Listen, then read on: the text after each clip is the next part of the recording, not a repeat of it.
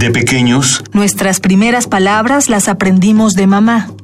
hoy, las lenguas madres resurgen con voz fuerte. Radio UNAM y el Programa Universitario de Estudios de la Diversidad Cultural y la Interculturalidad presentan Calme Cali. una ventana a las lenguas originarias de México y sus raíces. Acompáñanos a conocer y reconocer las lenguas que le dan riqueza a nuestra cultura. Calme Cali. Calme Cali.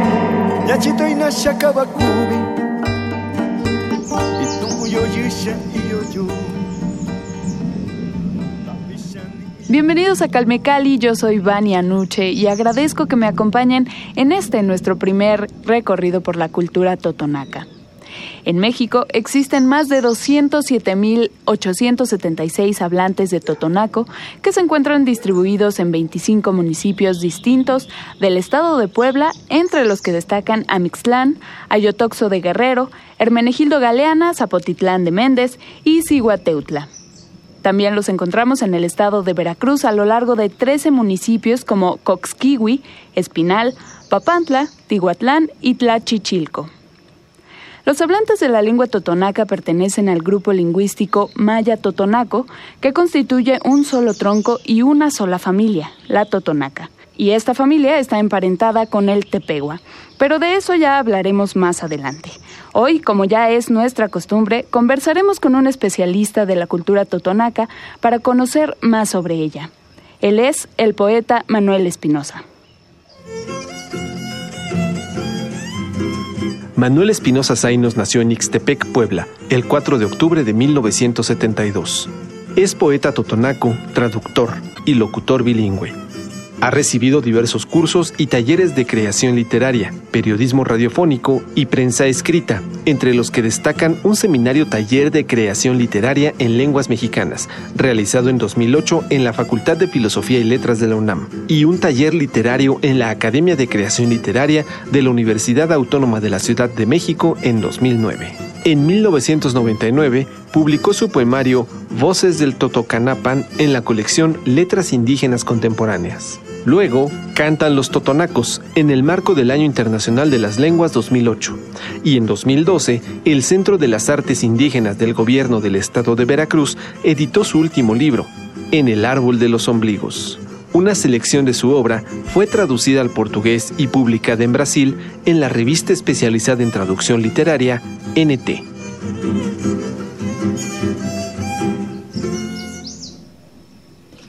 Muchas gracias. Muchas gracias por la invitación. Estoy muy contento. No, al contrario, gracias a ti por ser parte de Calmecali.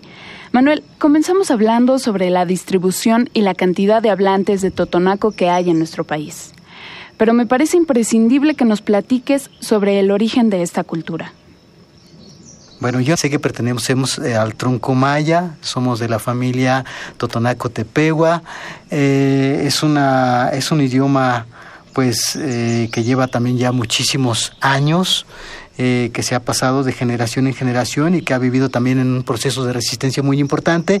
Por eso, pues lo seguimos hablando y no ha desaparecido. Hay eh, muchos municipios que hablan en la Sierra Norte de Puebla, sobre todo, y también en la parte de la Sierra Veracruzana. Somos alrededor de 200 hablantes entre Puebla y Veracruz. Hay muchos municipios que, que hablan, también hay grados de, de, dominio de la lengua, hay municipios que tienen más en viva la, el, el, asunto lingüístico, hay municipios donde hablan menos eh, por diferentes factores.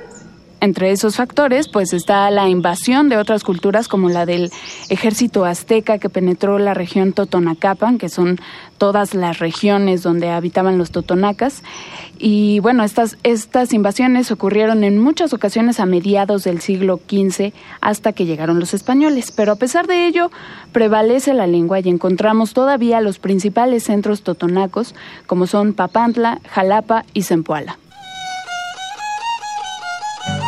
Zempoala fue el primer estado totonaca visitado por Hernán Cortés en su marcha hacia la capital azteca de Tenochtitlán.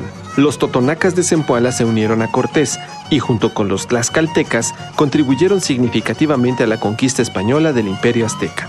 la región de Totonacapan se incorporó al régimen español de manera poco violenta, pero fue devastada por las enfermedades epidémicas del siglo XVI. Actualmente, aproximadamente 90.000 hablantes totonacas residen en la región céntrica de México.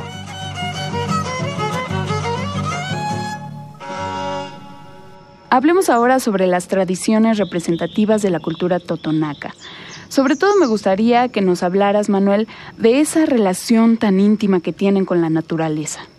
Bueno, son muchas tradiciones. Hay eh, una visión eh, del mundo distinta, ¿no? En todos los aspectos. Hay una forma de organizarse de una manera distinta, hay una forma de eh, creer en la religión de una forma distinta, hay una visión ancestral que no se ha muerto, nuestra relación con la tierra, nuestra relación con el agua, con el aire, que, que persiste y que vive. Para nosotros, eh, hay elementos de la naturaleza que eh, merecen mucho respeto. Eh, en el caso de la tierra, por ejemplo, para nosotros la tierra es muy importante, es fundamental, tenemos una relación distinta con la lengua y eso está esa visión está encerrada en el mismo idioma.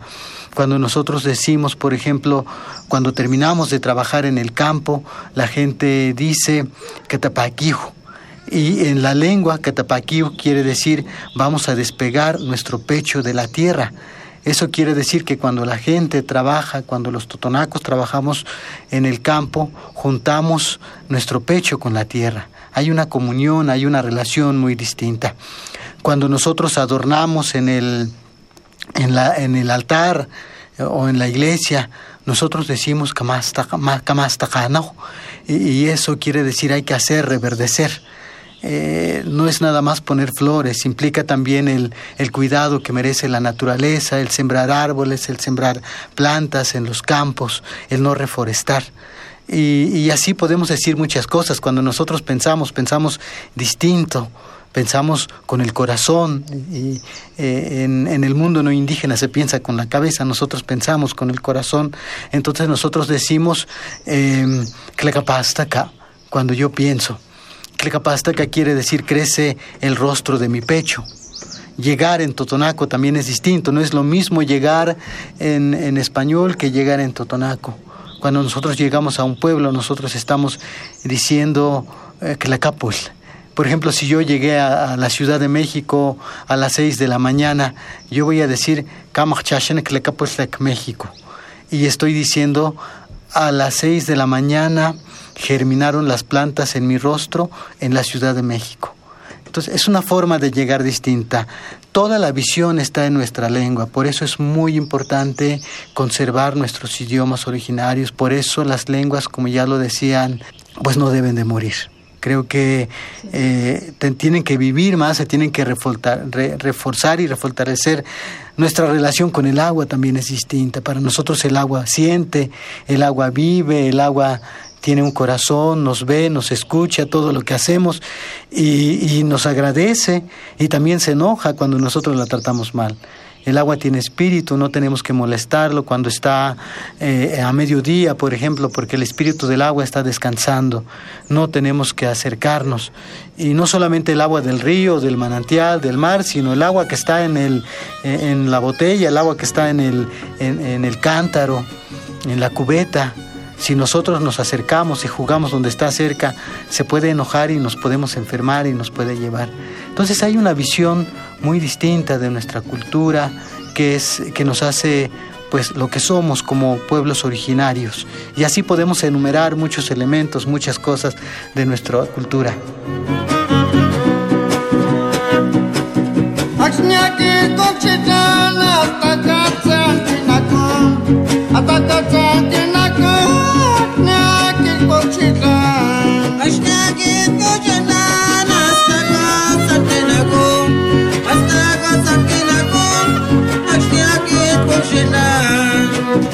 我真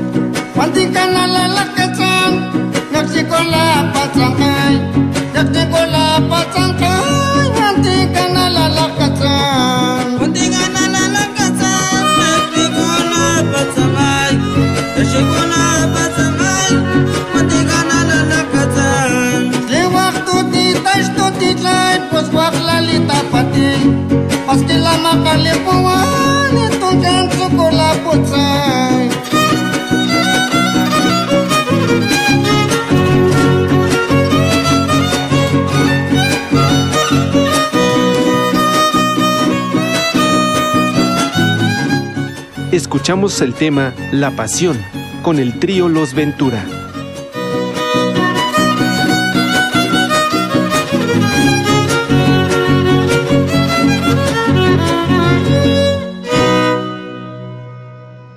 Celebraciones específicas para estos elementos? ¿Para el agua, la tierra?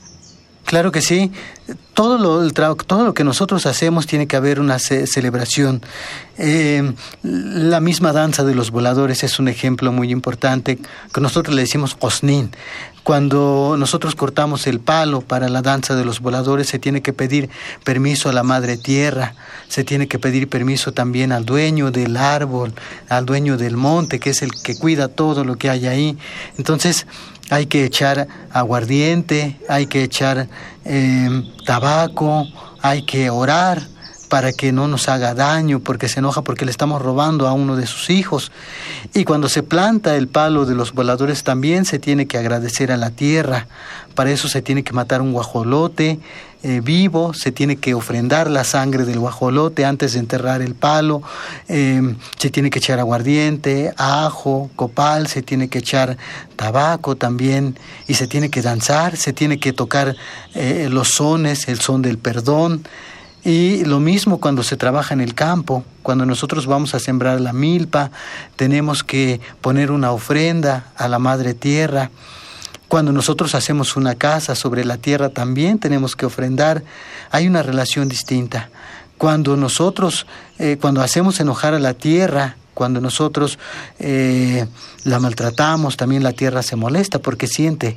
Entonces nos enfermamos, eh, cuando nos caemos nos agarra y nos enfermamos. Entonces también tenemos que orarle a la tierra, tenemos que ofrendar a la tierra. También hay personas que le oran a la tierra, que son los rezanderos, que le tienen que hablar a la tierra para que eh, nosotros nos, pues, se nos quite esa enfermedad que nosotros tenemos. Lo mismo con el agua.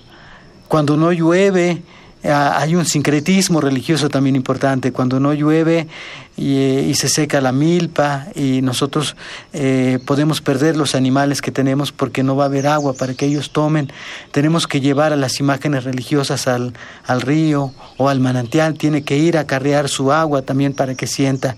Es una visión distinta también del catolicismo, ya lo decía yo, ¿no? Que tenemos nosotros como totonacos. Y por supuesto también cuando sembramos la milpa se tiene que poner la ofrenda.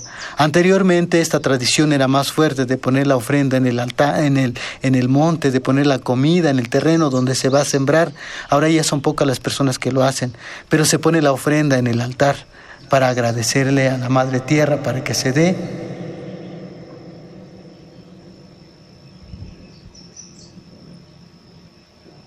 Seguimos conversando con el poeta totonaco Manuel Espinosa sobre la variedad de rituales y celebraciones de esta cultura. Nos contabas, Manuel, acerca de la importancia que tiene el agua para los totonacas. Por ejemplo, en el Día de la Santa Cruz, ¿cómo es esta celebración? Eh, se aprovecha para, eh, para poner una ofrenda donde está el límite de cada terreno, de cada pueblo. Entonces, en el lindero de cada pueblo se, hay una cruz siempre. Y ahí en el día de la Santa Cruz se tiene que poner la ofrenda para pedir por el agua, por los cultivos, para que llueva y para que haya abundancia eh, en cuanto a lo que nosotros sembramos. Entonces hay toda una serie de ritualidades, hay muchas ritualidades que tienen que ver con eh, la tierra. Desde el momento de nacimiento también hay una ritualidad que tiene que ver con la tierra. Cuando un niño o una niña nace, eh, se tiene que hacer una serie de ritualidad con el cordón umbilical, con la placenta. ¿Cómo, es este proceso, este ritual?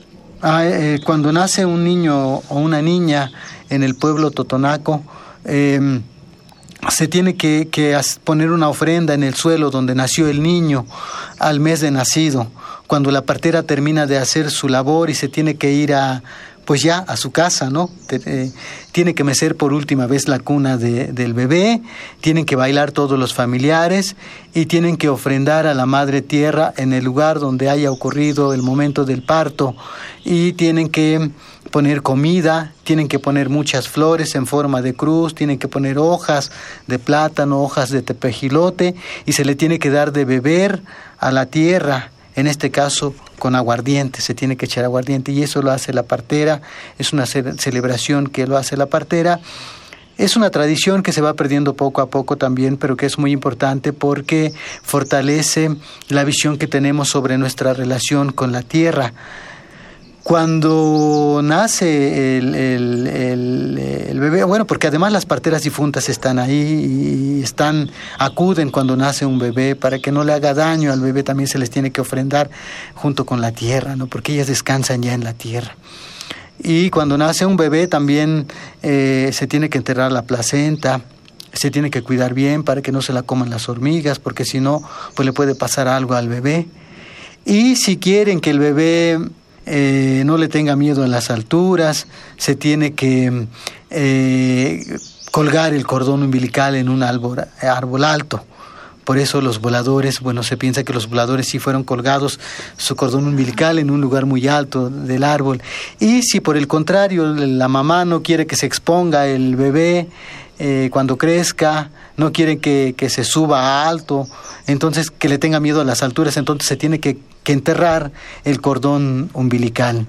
Entonces hay una relación distinta con la naturaleza, con nosotros desde el momento del nacimiento y así conforme vamos creciendo también. Y justamente el libro, uno de los de mis libros, se llama Xequehuetamputzne, que lo editó el Centro de las Artes Indígenas del Gobierno del Estado de Veracruz. Se llama En el árbol de los ombligos. Y hace el título justamente se llama así porque eh, a mí me llamaba mucho la atención de lo que contaba mi madre, de que había un árbol donde estaban los ombligos de todos los niños que van naciendo en el pueblo, pero además eh, es diferente también de dónde venimos nosotros. Un niño no indígena le pregunta a su mamá de dónde vienen los niños y las niñas y la mamá le contesta, pues los niños los trae la cigüeña y vienen de París.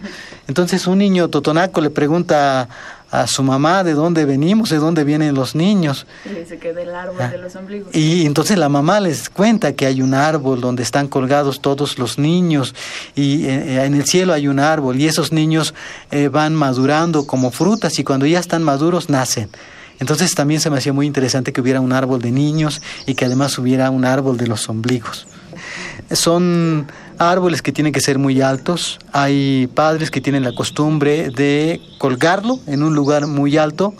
Y hay otros papás, junto con la partera, también depende de la partera, porque es quien guía la, la ritualidad, que, que lo hacen cuando la planta está chiquita. De tal manera que la planta, pero que tiene que ser un árbol que crece alto.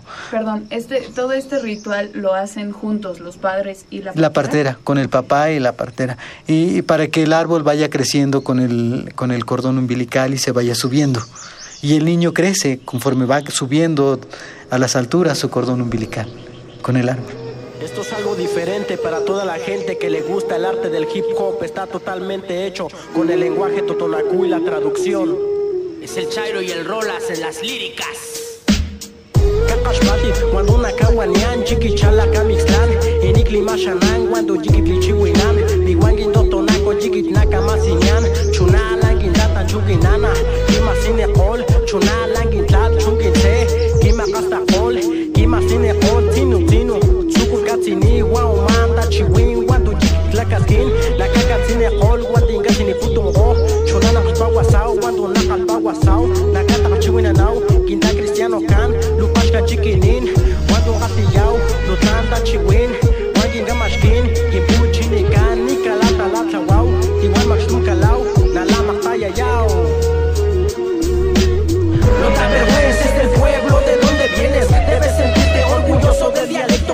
Dialecto que